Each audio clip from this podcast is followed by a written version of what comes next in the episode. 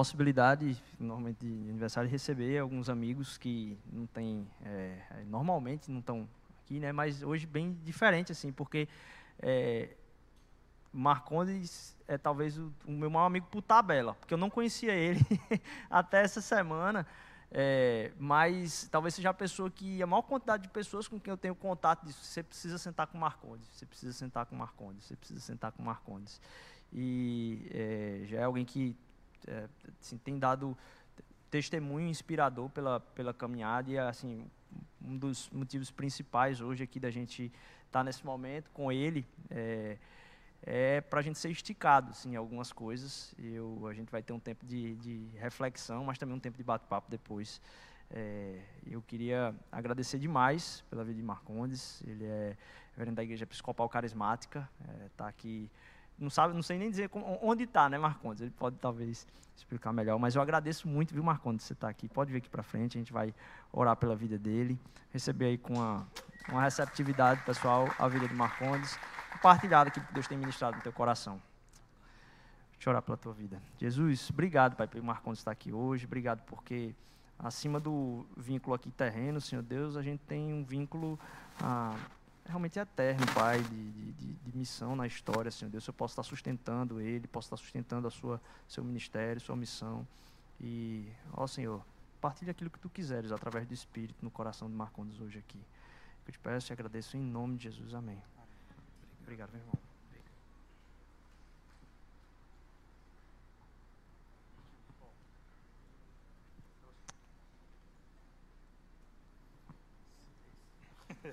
o púlpito.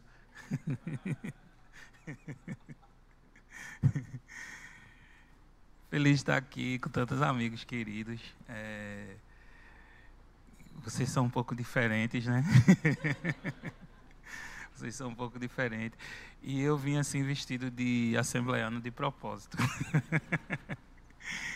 Eu pensei assim, normalmente quando eu vou para uma igreja bem diferente, aí eu fico tentando, é, não, como é que eu vou me vestir? Eu, é, eu vou mais formal, como é que... Eu pensei assim, ah, eu vou é, da maneira que eu me visto, né? E aí eu disse, eu vou bem diferente também, porque já que a gente vai conversar sobre unidade da igreja, e a unidade da igreja ela se dá numa diversidade, né? É, é, nessas diferenças que a gente tem eu disse, ah, eu vou bem estilo assembleano clássico com um, um tal episcopal franciscano no pescoço. E, e a gente está aqui. E as pessoas têm me, perguntado, me perguntaram, né, alguns irmãos da igreja curiosos, assim, a igreja mosaico, que nome é esse, né? Que igreja é essa? Aí eu disse, não, mosaico é um eu lembro na aula de educação artística a gente foi fazer um mosaico, né? Aí eu, eu escolhi fazer um mosaico do rosto de Jesus, né? Aí eu disse não é uma arte assim é, que você tem um, um quadro para tentar explicar, né, com minhas palavras, onde você pega uma diversidade de, de pedrinhas de cores diferentes e todas elas juntas elas, elas formam um, um, uma peça de arte, né? No caso que eu fiz era o rosto de Jesus e com vários recortes até formar o desenho, cobrir o desenho com as pedrinhas, né? Era um mosaico. E, e, eu não sei se essa foi a ideia da comunidade quando tudo começou sete anos atrás, que fosse uma igreja que incluísse os diferentes e que essas diferenças refletissem o Senhor Jesus, né? O corpo de Cristo, como ele é tão diverso, como ele é tão grande. Então eu acabei ficando, é, como o Rodrigo falou, tanta gente é, me conhece, acabei ficando conhecido nas redes sociais como alguém que é, concilia e que busca a unidade da igreja. E mais tarde a gente vai ter algumas perguntas sobre isso, como é que é possível isso, né? Porque você me encontra é, em relacionamento virtual, vamos dizer assim. Alguns já partiram para o relacionamento pessoal. Desde a Valnice Milhões, né?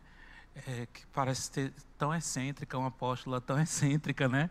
Até o Iago Martins, do Dois Dedos de Teologia, que todo mundo fica, a Norma Braga, ao pastor Paulo Júnior, né? É, ao Luiz Hermínio. E são diferenças tão gritantes assim. Você pensa, pastor Paulo Júnior, Luiz Hermínio, meu Deus!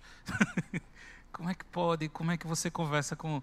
E, e às vezes assim o pessoal se choca quando me vê com grupos evangélicos mais progressistas, do movimento progressista radical, assim, e depois me vê com gente assim tão conservadora, né? Tão. e todo mundo, como é que você consegue estar tá com esse pessoal todo, estar tá junto com eles? E eu não fico junto com essas pessoas é, omitindo quem sou, omitindo que creio ou sendo covarde. Mas, de alguma forma, o Senhor tem me dado graça. Porque eu nunca parti do pressuposto, quando estou com essas pessoas, de que eles não são irmãos em Cristo.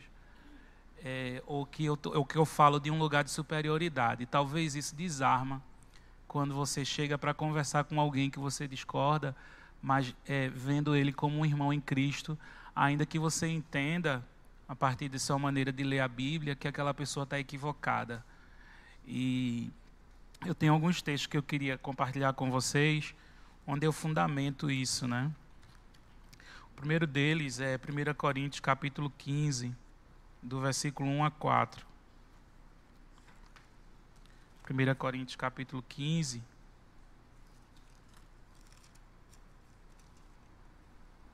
do 1 ao 4. O apóstolo Paulo diz assim: Eu estou com a, a King James e ela tem uma linguagem um pouco diferente. Mas talvez a sua Bíblia tenha assim: Antes de tudo, eu vos declaro, né? Aqui diz assim: Além disso, irmãos, eu vos declaro o evangelho que tenho pregado, o qual também recebestes e no qual também estás firmes, pelo qual também sois salvo se o, guardar, o guardardes na memória o que vos preguei, se não crestes em vão.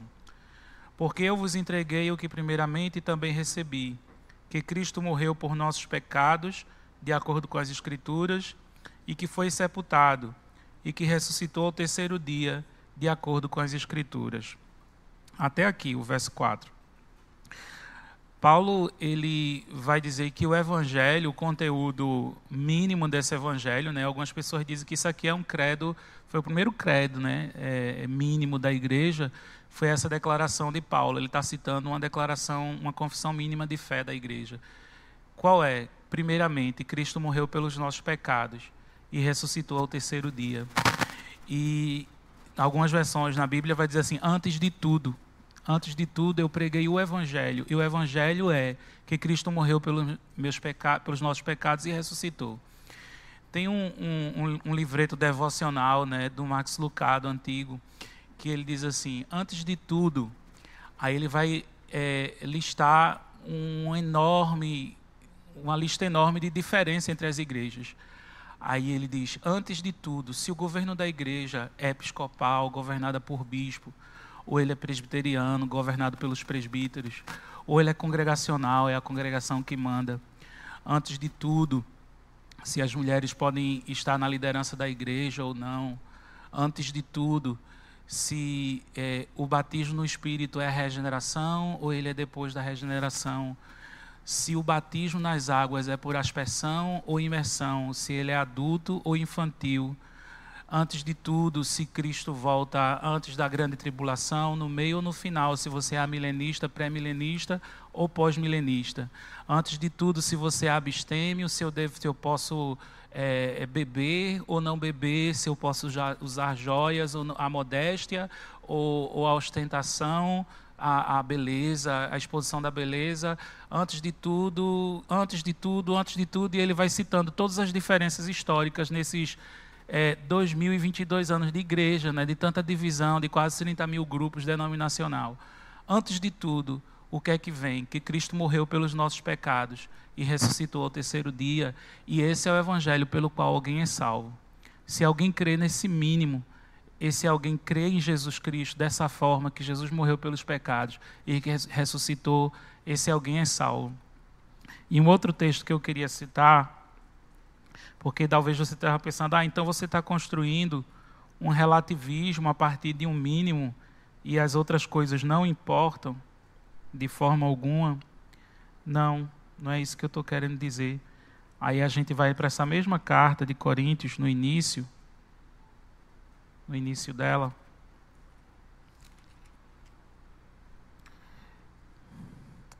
no capítulo 3, o versículo 11, o apóstolo Paulo diz assim: Porque nenhum homem pode pôr outro fundamento além do qual está posto, o qual é Jesus Cristo.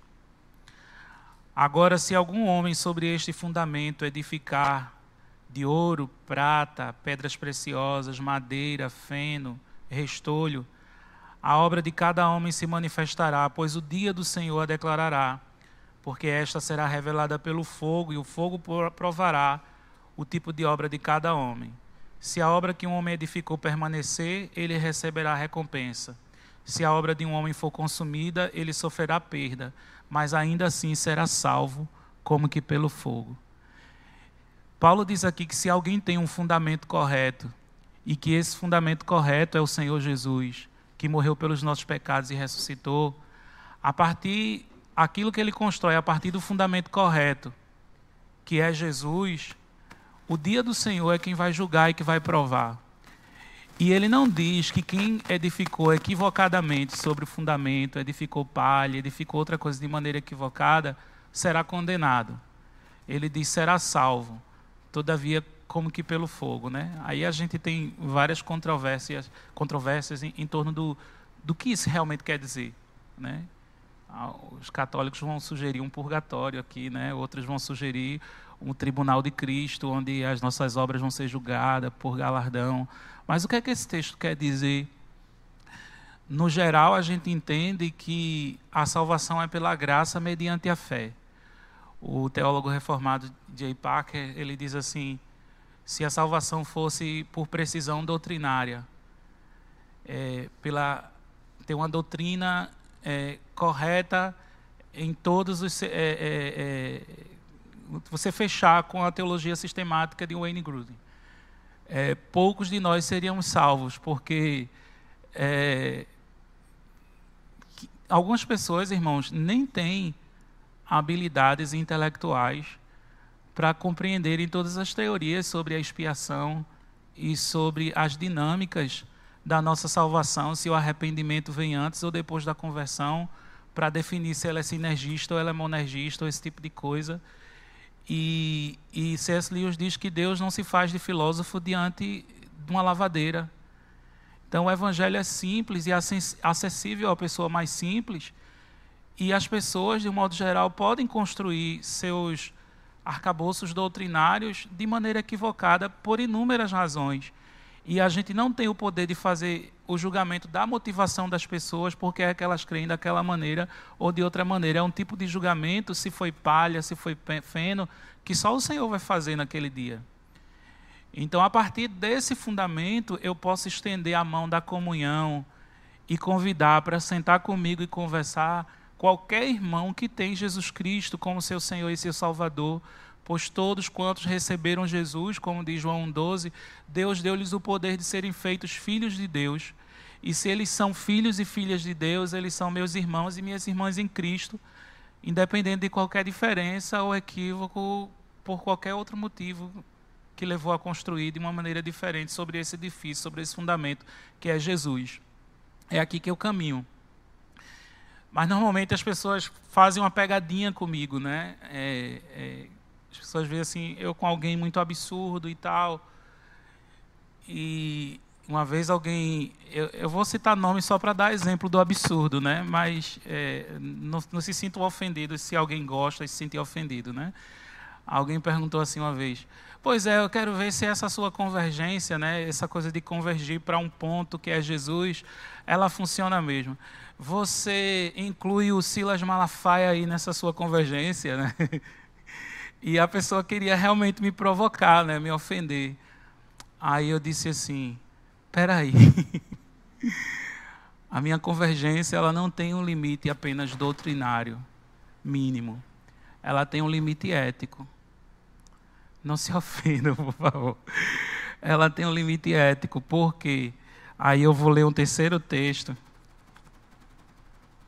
que é no, na, na carta de 1 João, capítulo 4, e o versículo 7. Ele diz assim: Amados, amemos uns aos outros, porque Deus é amor. E qualquer que é nascido de Deus é, qualquer que ama é nascido de Deus e conhece Deus. Aquele que não ama não conhece Deus, porque Deus é amor. Então, além da doutrina correta, é necessário, além da ortodoxia, uma ortopraxia. Eu tenho fruto na vida de que sou alguém que realmente é, pertenço ao Senhor, nasci de novo, porque independente da tradição, se presbiteriano ou carismático, batista ou congregacional, você vai encontrar gente semelhante a Jesus e que parece com Jesus, independente dessas tradições. Você vai encontrar a Frederica Green na igreja ortodoxa, que você vai dizer: Jesus nessa mulher, de maneira extraordinária, eu estou vendo pela fala dela. Você vai ver no catolicismo romano, Raniero canta a mesa, que se você ler, você vai ficar: Meu Deus, esse homem é crente? Né? E aí você vai ver o, o, no luteranismo, você vai ver na igreja reformada holandesa, Corinthian Boom, você vai ver na igreja presbiteriana é, é, Elizabeth Elliot. E aí você vai passando nas tradições e você vai encontrando gente que ama Jesus e que é parecido com Jesus, mesmo apesar das diferenças doutrinárias. Então não é uma questão só de doutrina, mas é uma questão ética e de prática também, né, de vida cristã. Aquele que não ama, ele não é nascido de Deus. E eu lembro em 1900, eu tenho um livro de 1994, né, de uma reunião da Vinde. Todos vocês são muito novos e é, não viram um pouco. Eu peguei um, um, um, pouco disso no final dos anos 90. Né? É, Caio Fábio ele foi uma figura que ele conseguiu reunir todas as diferentes igrejas na Vinde, todas as diferentes igrejas brasileiras. Então você tinha o Estevão Hernandes da Renascer, você tinha o Russell Shedd, você tinha o, o Saião com o Robson Rodovalho e você tinha todas essas pessoas todas juntas em 1994 no Congresso da Vinde para discutir a unidade da igreja, todo mundo ali junto.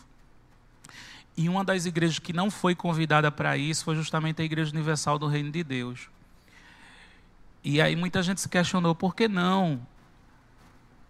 Eles não afirmam o credo mínimo, não creem que Jesus morreu pelos pecados e que ressuscitou. E na época, é, é, numa carta da AEBV, né, Associação Evangélica Brasileira, se colocou isso. Não, a associação ela tem um limite ético ela tem um limite ético. Até ali, alguma dessas personalidades das igrejas pentecostais, neopentecostais independentes não tinham caído em escândalos, entendam o contexto. Né? Alguns dos escândalos vieram depois dos anos 2000. Até ali, elas não tinham se envolvido em escândalos. E, e, a Universal vinha se envolvendo com muitos escândalos. Foi quando vazou aquele vídeo da contagem de dinheiro e tal. Assim, a nossa unidade tem um limite ético. Então, se alguém diz que pertence ao Senhor, mas não anda como ele andou, é ladrão, é mentiroso, é, explora os outros. Não é do Senhor. E é, e é errado a gente promover unidade visível com quem não anda segundo os mandamentos do Senhor, porque aí a gente está dizendo que está tudo bem, quando não está tudo bem. Entende? Então, é, não é uma coisa romantizada, buscar a unidade da igreja não é uma coisa romantizada, porque não está tudo bem quando tudo não está bem. Mas também a gente não pode criar barreiras desnecessárias quando não existem essas barreiras e é só por preconceito. Só preconceito da gente. Né? E, e é, preconceito litúrgico, de, de minhas preferências musicais, minhas preferências é, estéticas, né, de gosto, e aí eu confundo isso com o gosto do Senhor, quando eu começo a achar que o pedal de delay da guitarra é o Espírito Santo e é o Espírito Santo movendo e tal. E aí eu acho que a minha comunidade não tem o Espírito Santo por causa disso, daquilo. E de repente, uma, uma senhora na é, tranquila Igreja Batista da Capunga, pode estar tão cheia do Espírito Santo enquanto canta no seu cantor cristão, crer e observar tudo quanto ordenar, o fiel obedece ao que Cristo mandar, ou aquele padre ortodoxo que está mexendo no turíbulo do, do incenso, como eu vi um professor da ortodoxia serve dizer assim: o espírito se move na liturgia, enquanto eu estou arrumando a mesa, eu sinto o espírito mover, enquanto eu organizo o sodalício litúrgico. Então Deus não está preso né, a uma forma exclusiva de adoração, porque os verdadeiros adoradores adorarão a Deus em espírito e em verdade. E o Espírito Santo encontra os seus adoradores nos lugares mais diversos. Nossa limitação, nosso sectarismo, né, o sectarismo é uma obra da carne, né, das obras da carne são sectarismo. Boa parte dele vem da gente desconhecer a história da igreja e desconhecer o campo missionário. Se a gente tivesse, você vê que o, o é, Kézia Ian está aí, é, os movimentos missionários são os que mais têm contato com pessoas de outras igrejas, porque é normalmente no campo, na, na missão, que você. Quando eu fui fazer participar de um evangelismo missionário no sertão, e nessa época eu, eu ainda estava na Assembleia de Deus, foi a primeira vez que eu vi que existia vida fora da denominação. Quando eu vi assim, existe presbiteriano crente, eu achava que não existia. Né? Esse presbiteriano crente que ama Jesus, meu Deus, esse menino ama Jesus. E depois eu vi uma menina batista, eu, eu puxa, ela ama Jesus. Aí você, mas você é criado naquela cerca, você pensa que não tem vida além do seu muro, né? além dali onde você foi criado, ali onde você cresceu. E o Espírito de Deus encontra as pessoas onde elas estão. Eu acredito que uma freira na Albânia, como a Madre Teresa, enquanto ela está lendo o Novo Testamento, ela pode ter uma experiência de regeneração e de novo nascimento, independente do seu contexto católico. E um batista na Ucrânia, ele pode ter sua experiência, ou isso pode, pode acontecer o contrário também. Às vezes a gente diz assim: ah, mas veja, o catolicismo aqui no Brasil ele é sincrético, é, o povo não conhece Jesus, sabe quem é Jesus, mas não tem uma experiência pessoal salvadora com Jesus. E você vê a violência com que o catolicismo recebeu os missionários evangélicos, né? agredindo, jogando pedra, a população, os padres perseguiam é, e tal. Então isso quer dizer que ali não tem ninguém nascido de novo. Agora transfere a experiência para outro contexto. Os batistas no, no sul dos Estados Unidos, né? totalmente aculturados, totalmente aculturados, sustentaram por anos um sistema de segregação racial eu vi uma vez um, um, os, os ortodoxos mostrando fotos de igrejas católicas e ortodoxas apedrejadas e incendiadas por batistas no sul dos Estados Unidos. Esses batistas, eles são nascidos de novo? Eu creio que não. É gente que por geração e geração nasceu na igreja, como os católicos daqui nasceram na igreja, são criados, e o cristianismo é apenas cultural, é nominal, não tem uma experiência de novo nascimento.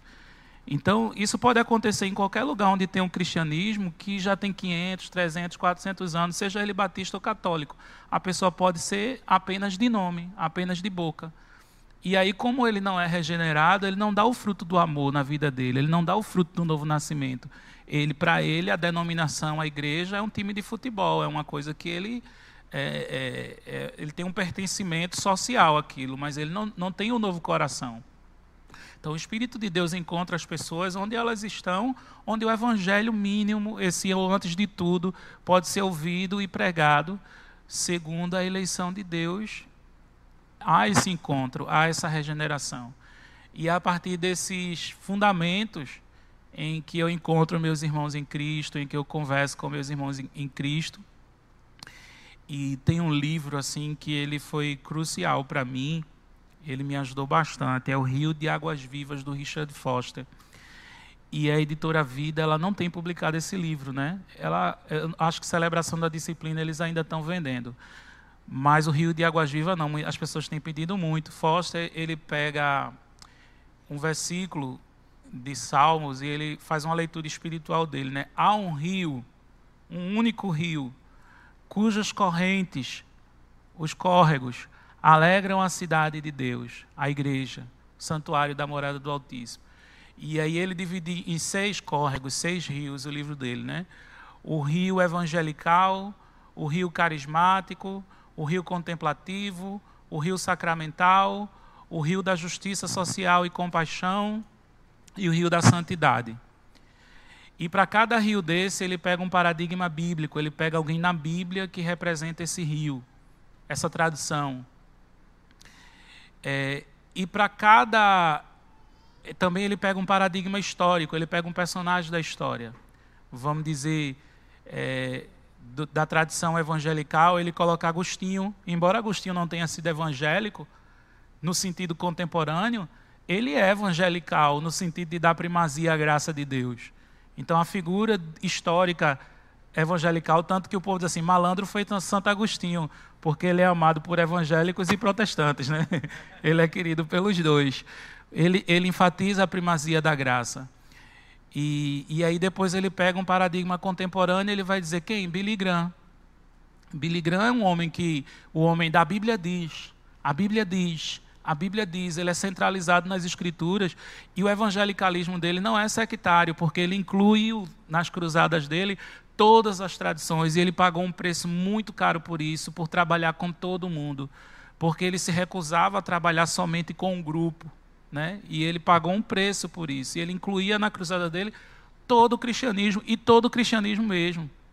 Quando ele começou a andar com Luther King, é, o pessoal dizia assim, absurdo, porque a teologia do Luther King era de uma tendência mais liberal.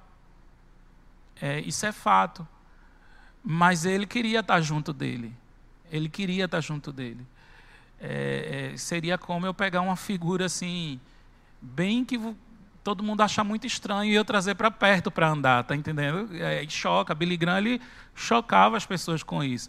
Então ele tinha relacionamento com o Bob Jones, que era um fundamentalista do Sul, mas também com o Karl Barth, que era um neo-ortodoxo, que dizia que a Bíblia contém a palavra de Deus e que não é, mas ele andava junto do, do Karl Barth. Como é que pode isso? Era justamente porque ele entendia esse mínimo. Ele dizia assim: Todos quantos receberam Jesus como seu Senhor e seu Salvador são meus irmãos e irmãs em Cristo. Se eles são filhos de Deus, eles são meus irmãos. E, como dizia o Machado, é, quem tem Deus como Pai não escolhe irmãos. Quem tem Deus como Pai não escolhe irmãos. Então, é, esse livro, ele importantíssimo, ele vai mostrando para a gente, a gente vai vendo vida, aquilo que eu tive na experiência na missão, gente vai vendo na prática vida além dos muros da nossa denominação. Semana passada, para terminar, eu, eu fui para São Paulo, né? E essa semana eu vou de novo. É, o pessoal da igreja One, né, do, do Ale Vilas Boa, um, um, os irmãos me chamaram. Para quê? Para pregar? Não. A gente quer ter um tempo de comunhão contigo. Né? Ale tá, ele está morando em Londres, ele queria ter um tempo de relacionamento, de estar tá junto. E aí eu fui para lá. E é muito diferente. Muito diferente, porque é, o movimento carismático independente, ele é bem louco, né? Ele é bem louco mesmo, né? É muito diferente. E eu fui justamente vestido assim. E a galera muito diferente mesmo, do vestido de uma igreja one, a coisa mais linda assim, a igreja de adolescentes né? Assim, aquela criançada toda, aquele menino, aquele louvor, a energia, todo mundo. Energia, meu Deus, como é que o pessoal tem tanto energia para ficar pulando tanto, não sei o que, aquela coisa toda, né? É uma adoração muito intensa.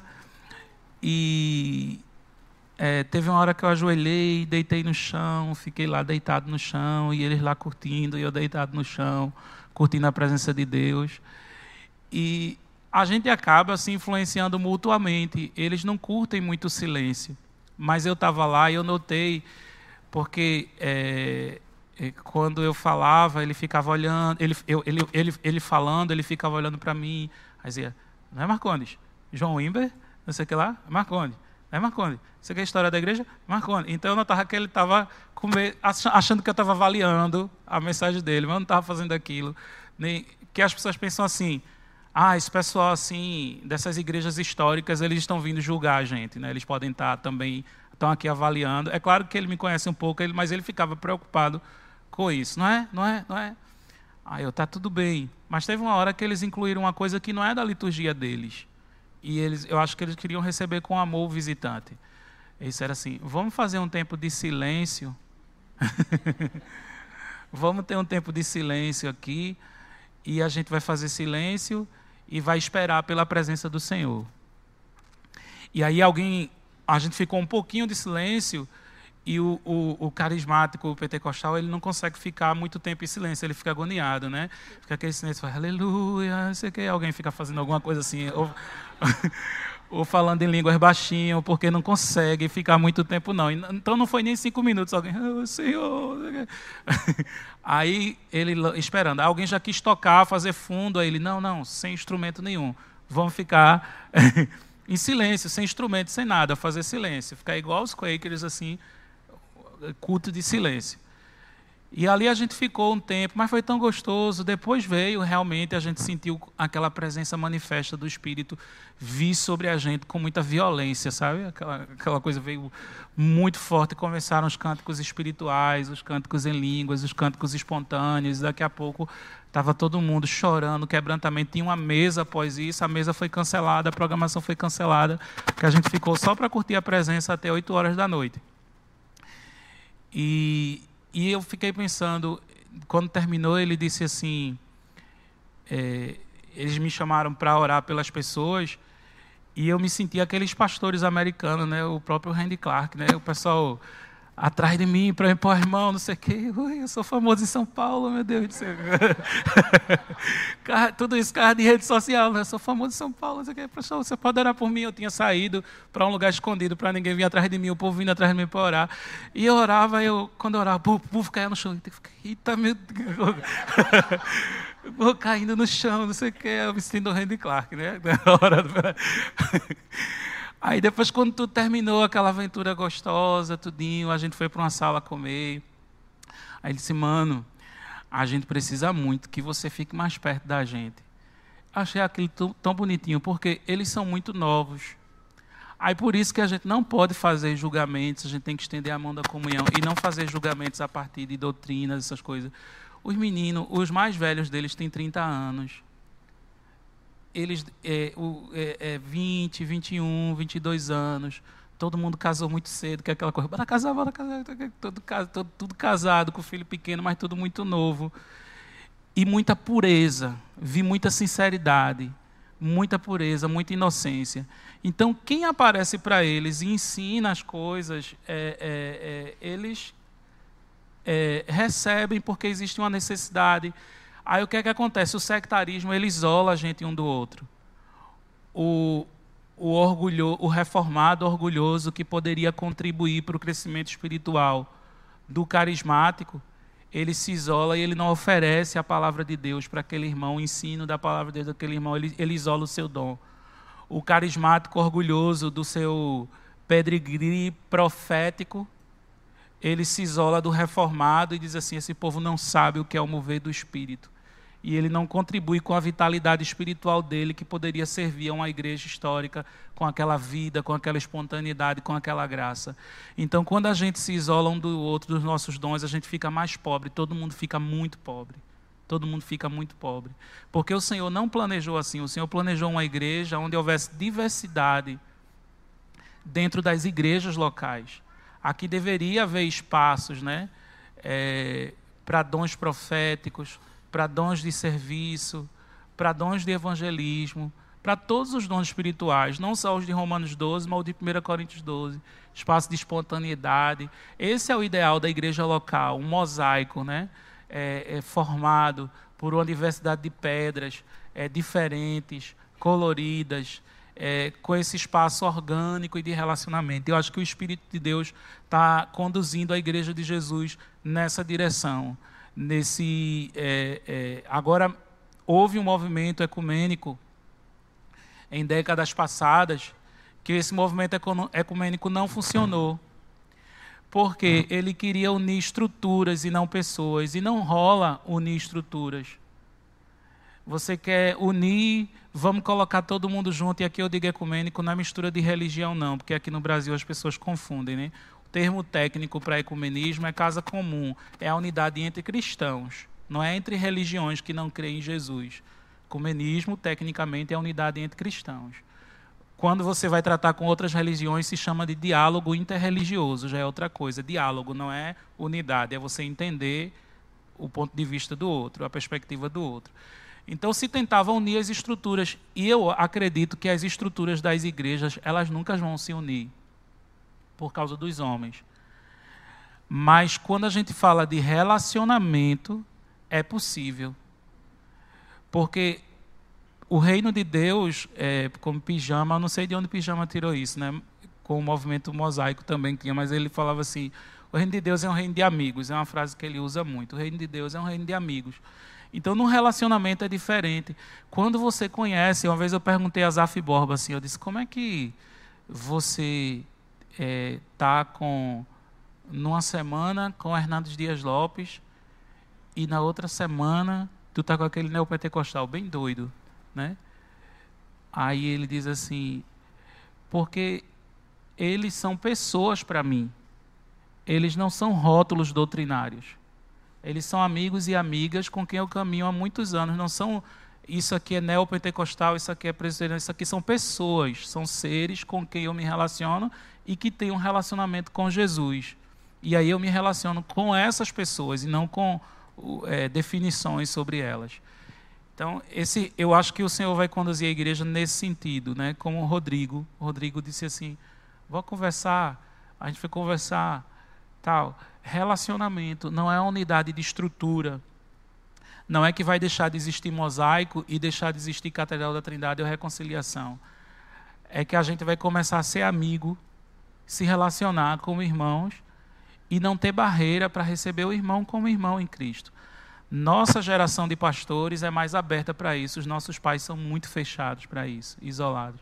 Então, eu acho que é uma coisa da nova geração que o Espírito de Deus vai estar tá, é, é, trabalhando isso. Mas os antigos é, são mais fechados para essa questão do, do, do, relacionamento e da unidade.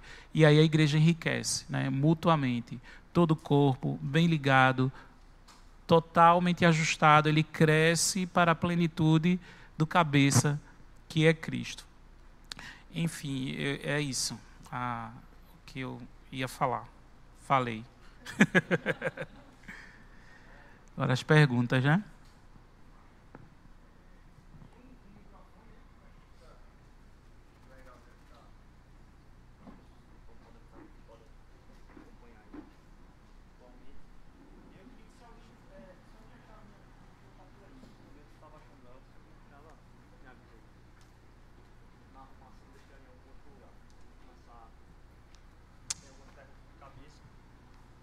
perguntas estão lá no meu computador. Primeiro, obrigado, Marconi. Marconi, acho que, que, que massa a gente poder partilhar disso aqui. Como eu falei, é, o objetivo, assim, principalmente, é a gente ver alguém que está numa caminhada sendo bem intencional, com relação não só natural, mas intencional, e a gente ser esticado dentro do nosso coração, né? Porque é, eu sei que justamente você estava falando agora, não é que as convicções doutrinárias elas não importam, muito pelo contrário. Né? Se, se as. Massa, João, valeu. Porque as convicções doutrinárias importam, é que essas relações tensas acabam precisando ser usadas. Então, você continua acreditando que a sua doutrina é a correta e que a do outro parece não encaixar. Mas é palha, isso, é feno. É, não é que isso deixa de mas você passa de pensar em estruturas e começa a pensar em pessoas, como, é, como você falou. É, isso parece ser muito óbvio que a unidade da igreja é, um, é central na fé. Em qualquer uma dessas correntes, ninguém vai dizer, não, Jesus Cristo não quer a unidade do corpo. Isso é uma coisa óbvia em todas essas correntes. Por que você acha que esse óbvio, ele ele é escondido, assim, ele é sublimado, vamos usar essa palavra. Ele é fingido que, que não se existe. Porque aqueles que defendem a sua fé com veemência, isso é parte do corpus da fé. Mas parece que é colocado lá na dispensazinha. Por que, é que você acha que isso, aquilo que era para ser óbvio, não é vivido? Eu acho que é a carne mesmo. Porque o, o sectarismo, né, as seitas, e, seita é muito mais do que é, um grupo que nega as verdades essenciais. É, seita é um grupo que se isola do outro. Por exemplo, o, o, o adventismo hoje, ele não negaria nenhuma doutrina essencial. Ele não nega a trindade nem nega a divindade de Jesus. Mas ele tem um sentimento sectário em relação às outras igrejas. Só ela é a igreja certa, só ela é o remanescente fiel. A teologia dela diz isso, que é, Babilônia e suas filhas são todas as outras igrejas que não são adventistas. Então, isso é, é, é muito forte dentro. Então, o, o, o, sectarismo, esse sentimento de que eu sou o grupo, é uma obra da carne. É, segundo, além disso, né, dessa, é, as pessoas não pensam a unidade de maneira mais ampla. Elas pensam a unidade assim. É, nós, da Igreja Presbiteriana do Brasil, somos um. Vamos buscar a unidade da Igreja Presbiteriana do Brasil. Nós, da Convenção Batista Brasileira, somos um. Vamos buscar a unidade da Convenção Batista Brasileira. Então, é, as pessoas buscam unidade da sua igreja, porque no fundo, no fundo, elas acreditam que a sua igreja é a única igreja verdadeira. Elas não vão dizer isso porque isso é teologicamente incorreto. E ninguém quer cometer essa gafe hoje é, teologicamente, mas na prática as pessoas agem como se a sua igreja fosse a única igreja visível, verdadeira, né? E aí elas dizem, não, tudo bem, a gente mantém unidade, mas a gente sabe que isso também não é real dentro dos muros. Porque as convenções e as igrejas, elas se dividem, e quem participa de sínodos, de concílios, de reunião de, de, de, de comissão, sabe que o pau quebra. E que não existe essa unidade que a gente sonha mesmo dentro dos muros. Eu via, é, é, por exemplo, muitas vezes até dentro de um, na, na, no tempo na Assembleia de Deus, eu via que às vezes até dentro mesmo você via uma ruptura entre Abreu e Lima e Recife, uma, uma ruptura de sangue, assim, né? qual, é, qual é a diferença doutrinária que tem? Nenhuma diferença doutrinária, nenhuma. Creem nas mesmas coisas, mas por causa de campo é, de ação, elas estão divididas por causa da carnalidade dos homens. Então, o, que é que faz que a gente não veja o óbvio, que Jesus quer a unidade da igreja? A nossa carnalidade mesmo. É, é, os santos e, e, e, santas de Deus mais maduros são os menos sectários. São os menos sectários. Você pega. É, eu, eu, às vezes digo assim, brincando com os meus amigos neopuritanos, neopuritanos. Vocês querem ser mais reformados do que Jay Parker que é o cara que escreveu Entre os Gigantes de Deus, da editora Fiel, que foi o cara que, que trouxe essa febre puritana para o Brasil, tudinho, e o cara assinou um documento, evangélicos e católicos juntos, somos irmãos em Cristo. Então vocês querem ser mais puritano do que o último dos puritanos. Vocês querem ser mais puritanos que Lloyd Jones, que admitia que John Towler, um padre dominicano, foi um homem de Deus cheio do Espírito Santo. Vocês não admitem a vida contemplativa e Lloyd Jones é, é, lia e incentivava a prática da presença de Deus do irmão Lawrence. Então, como é que pode isso? Porque Lloyd Jones era cheio do Espírito, não era sectário. Jay Parker era cheio do Espírito, não era sectário. Não dava espaço para a carne. Então, muitas vezes, quando você vê aquele católico, a igreja católica é a única igreja certa, não sei o que, todas as outras, não sei o que, aí você pega aquele, você vê um padre carnal, você pega um, pega um canta lá messa cheio do Espírito Santo, não pensa daquela maneira que aquele padre pensa. Então, a, a carne faz com que a gente tenha esse sentimento de não ver o que é óbvio. Jesus disse: Eu quero que vocês sejam um, para que o mundo creia. E não é a unidade do coração ou da igreja invisível espiritual é uma coisa que o não crente vai ver para crer no Evangelho, é um testemunho público do Evangelho. E o que prejudica muito o testemunho do Evangelho é a nossa carnalidade, a maneira como a gente se divide. Hoje não é doutrinária, a nossa carnalidade está evidente diante do mundo por causa das facções políticas, ideológicas. A gente está fracionando o corpo de Cristo, dividindo, e o mundo está vendo isso, como a gente está quebrado como igreja. Muito, profundo. É, nessas suas ah, andanças, com tantos contatos intencionais de pontos diferentes, qual para você, como é que você enxerga o, o, o que é mais difícil e, e como lidar né, com essas discordâncias?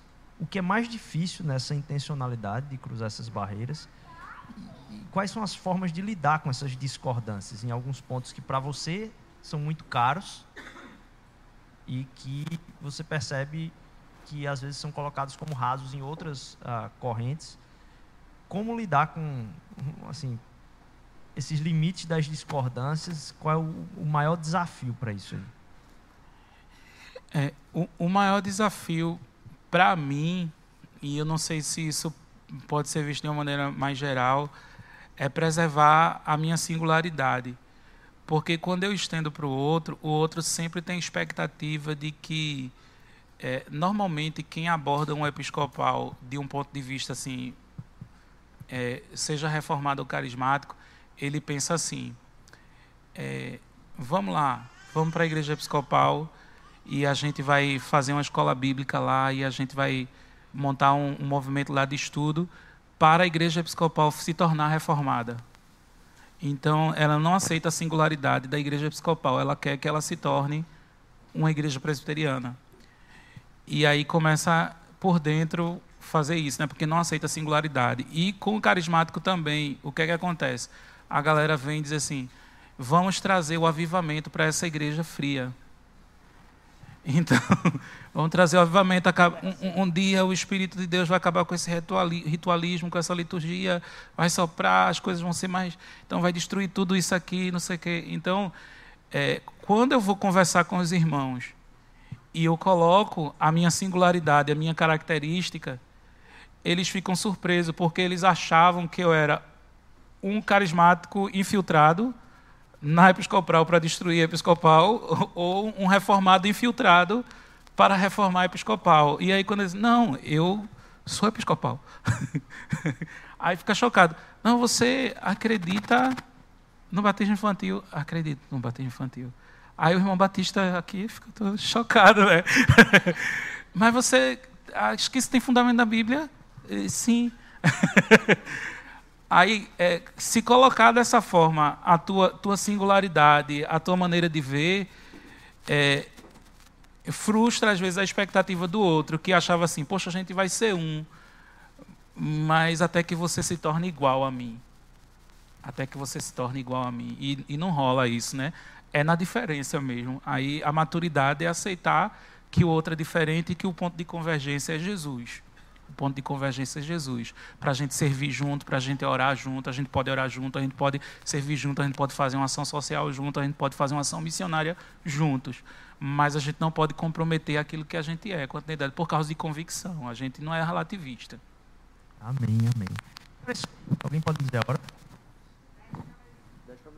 Eu vou liberar aqui para duas perguntas, mas eu, e aí Ian está ali já com a mão levantada, alguém já segunda mão que levantar primeiro vai perguntar, Joma. Então a gente tem essas duas perguntas aqui antes de, de, a gente finalizar. E aí uma palavra que eu achei muito legal é essa questão de maturidade, né? É, você falou. É, e me lembrei de criança quando vai para a escola, né? É, uma das coisas que a criança vai aprender na escola é a conviver com o diferente, né? Parece que a gente é um bocado de criança que nunca foi para um, uma maternidade, né? De, de, de um maternal, na verdade, né? Ian, pergunta. Pode ser. Quer dizer, deixa eu entregar aqui. Valeu. É, e aí, tudo bom? Tudo bem. é, tanto eu quanto a Kézia, a gente caminha em várias searas diferentes, né? Em muitas igrejas, com muitas pessoas. E por vezes a gente leva alguns rótulos assim, ah, é universalista, é relativista, não tem convicção teológica, o que às vezes é muito oposto. Mas quando a gente se vê nessa luta pela unidade, e principalmente na luta pela unidade, na relação com irmãos que pensam diferente, que têm outras tradições, etc., e alguns desses irmãos até sendo muito sectários, a gente chega numa encruzilhada muito angustiante, que é da seguinte: o sectário, ele não ouve você que está de fora da tradição dele pelo fato de você não estar na tradição dele. Então, às vezes, parece que é uma briga de foice. Assim, você falando uma coisa, a pessoa não te entendendo, te ouvindo de um jeito diferente. E aí, minha pergunta seria: como superar a barreira do sectarismo na busca pela unidade, quando o sectário nem mesmo te leva a sério para ouvir o que sai de sua boca?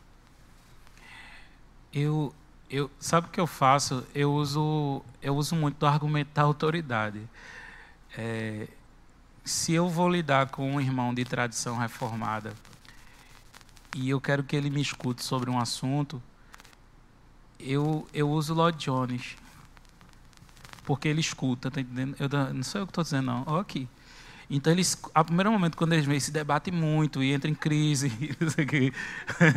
Porque muita gente cita muito Piper, Carlson, não sei o que, mas as pessoas leem pouco. Na realidade, a igreja brasileira lê pouco.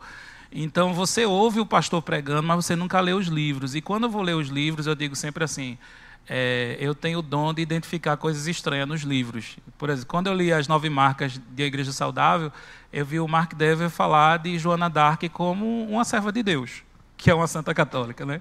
Aí eu falei assim, a editora Fiel viu isso realmente aqui, que está aqui. Deixa eu passar. Deixa eu passar, né? o Conselho de Doutrina viu isso, e outras coisinhas que tem assim.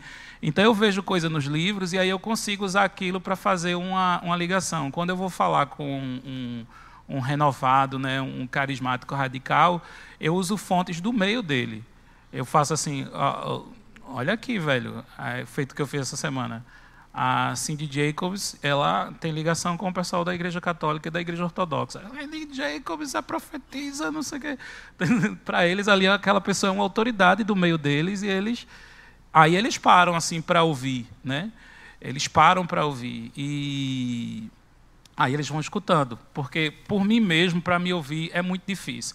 Agora, cada vez mais com esse, essa conexão de amigos, tem ficado mais fácil. Eu fui outro dia aqui na igreja do Movimento Carismático, bem radical, né? a família 61. Quando eu cheguei lá, ah, que ruja o leão, que a terra estremeça. A galera lá. Assim. Quando eu cheguei lá, aí eh, Rodrigo, do, do Voz para as Nações, é meu amigo, a gente acabou desenvolvendo amizade. Ele disse Condes, vem cá orar. A galera ficou. Está entendendo? É um episcopal. É a Babilônia. a Babilônia. Sai de, Jerusalém, sai de Roma, vem para Jerusalém. E a galera está trazendo a galera de Roma para vir orar aqui. né? Mas aí é, é, mais fácil quando você tem um relacionamento, aí a, aquela liderança autoriza você. Né? Mas eu uso muito isso. É, referências. Referências da tradição. Oi? Adianta, adianta, as pessoas escutam. Alguns, né? Tem outros. Para ver se a galera. Não adianta. É. Às vezes, é, Antônio faz muito isso, ele, ele pega Calvino, Jonatas Edwards. E aí ele cita, ele se mantém na ortodoxia para dizer, gente, eu sou de casa, eu sou da família. Mas é como eu disse, o fracionamento político ele está muito mais radical do que o doutrinário, o, o, sectarismo político hoje na igreja brasileira, de forma que você tem um teólogo liberal. Eu conheço um teólogo liberal que não crê nas escrituras na igreja presbiteriana. Ele trabalha fora do radar e ele está na IPB. E ninguém persegue ele. Sabe por que ninguém persegue ele? Ele vive bem, ele é de direita. Entende? Ninguém capta ele no radar, nem persegue ele. Ele está lá tranquilo na igreja dele, no Rio Grande, não sei o quê, mas ele não crê. Eu perguntei a ele assim: não, tu é inclusivista para tentar amenizar. Tu não é universalista, não, tu é inclusivista. Ele, não, eu sou universalista. eu tentando ajudar ele: não, tu é inclusivista. eu sei que tu está querendo dizer, tu é inclusivista, tu não é universalista, não. Não, eu sou universalista. Por que não pega? Porque ele é de direita, ele é de direita liberal, né? A direita liberal, não é a direita conservadora, a direita liberal. E, e, enquanto Antônio, totalmente ortodoxo, dentro do catecismo de Westminster, tudinho, mas ele é, parece ser mais progressista e todo mundo persegue. Aí, nem sempre o argumento da autoridade funciona. E aí, Conde, tudo bom? Tudo bem. É, minha pergunta é mais nesse viés prático, assim, sabe? É, tu citasse Rodrigo, citasse esse pessoal. Eu sou amigo de Russo, sou amigo dessa galera. O Russo é, é, é outro louco, né? tá em todo lugar. É desse pessoal. E a minha pergunta é mais como, nesses momentos onde a gente se vê com pessoas diferentes no mesmo local, é, de tradições e de pensamentos diferentes, como além de respeitar a, uma pessoa que pensa diferente de mim, eu consigo também aproveitar junto com ela, sabe? Eu acho que essa é a minha maior dúvida. Vou dar um exemplo. Eu estou num culto de uma igreja mais avivada e a gente vê aquele, aquele mover do espírito, aquele, aquele negócio diferente. E a gente, como a gente, como não faz parte da nossa tradição, não faz parte do nosso dia a dia, como além de respeitar, eu consigo, poxa, eu quero aproveitar isso também, eu quero experimentar isso também. Sei lá, tem duas caixas de chocolate eu não quero pegar só o chocolate dessa caixa, eu quero pegar um pouco disso, um pouco disso. Como é que eu faço isso sendo respeitoso com a minha teologia e sendo respeitoso com o que eu acredito? Mais ou menos isso. Isso.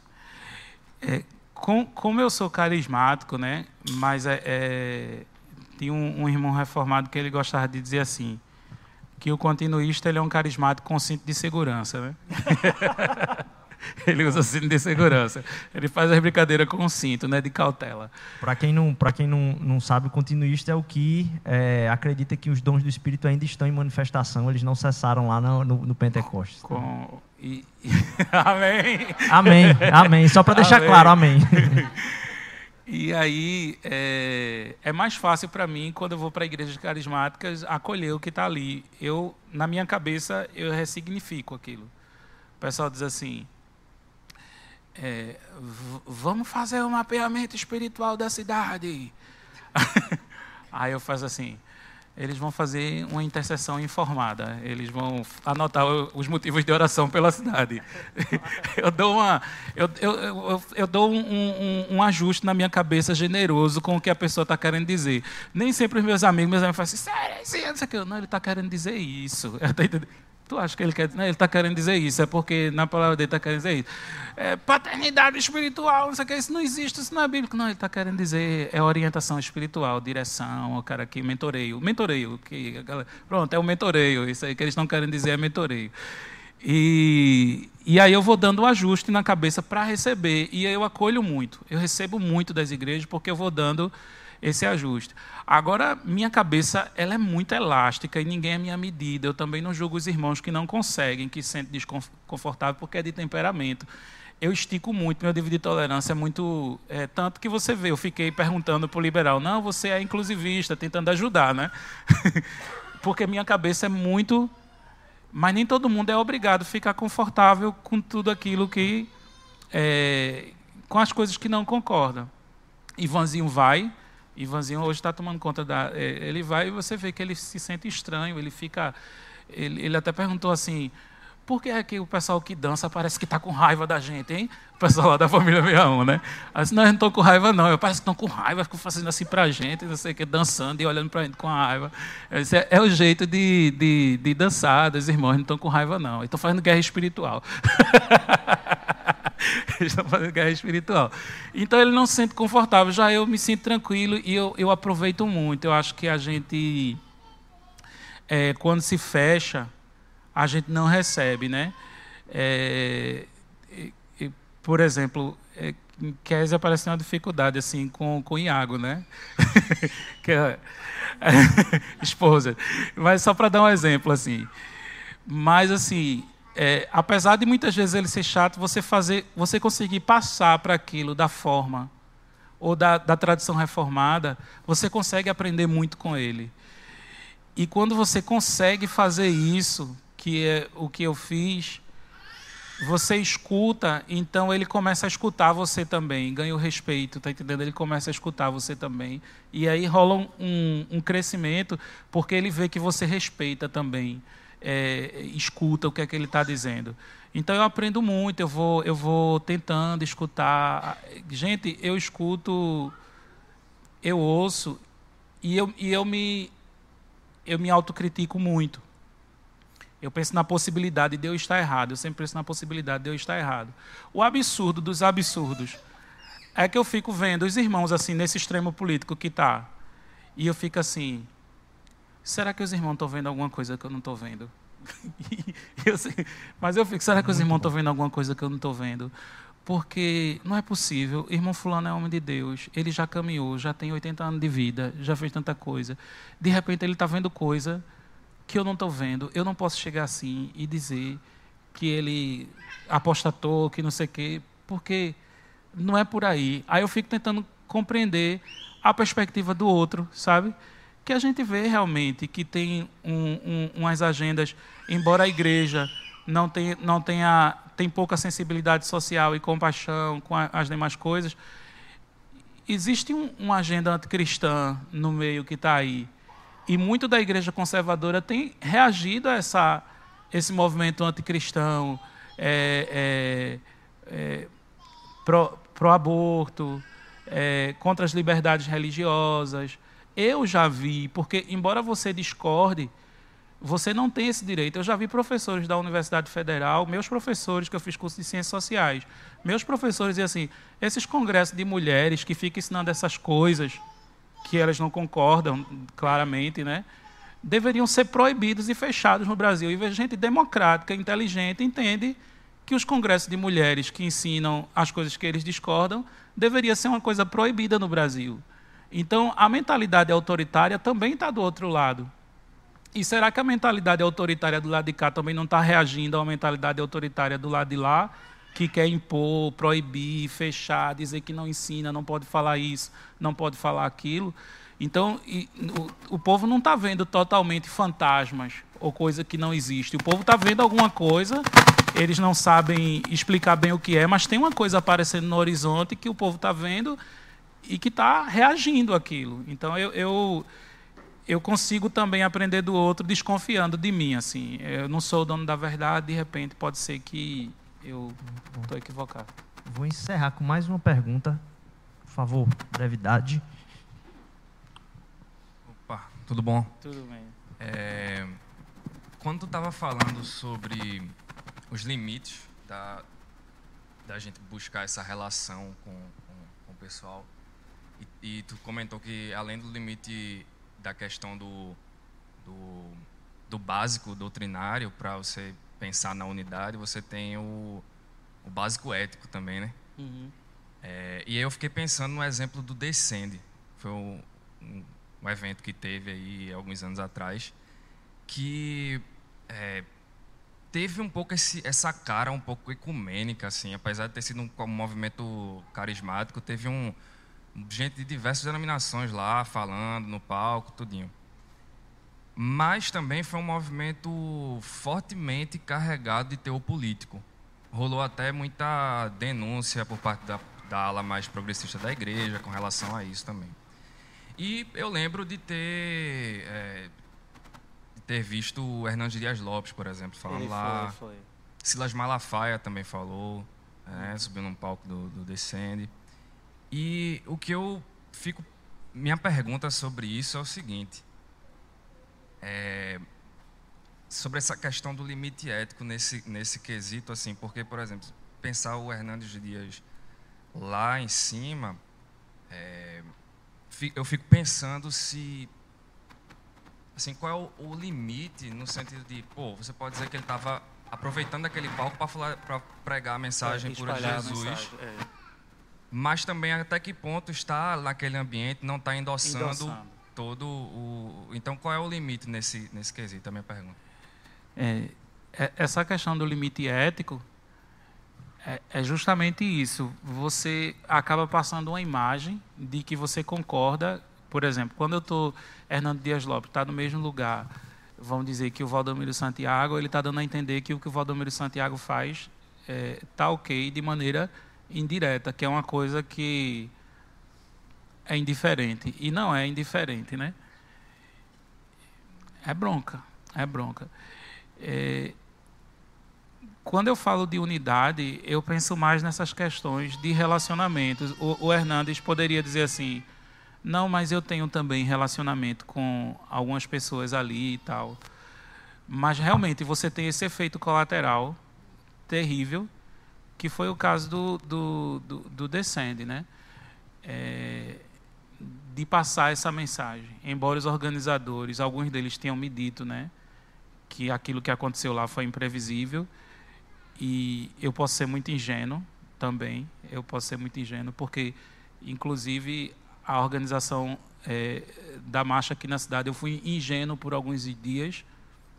Então, muita gente, como Hernandes Dias Lopes, pode estar por pura ingenuidade mesmo.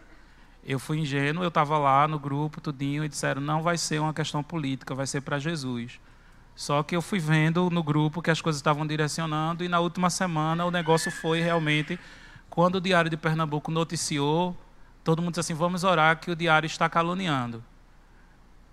Isso era o que dizia para o público geral. Mas no público privado, eu sabia que o Diário não estava caluniando.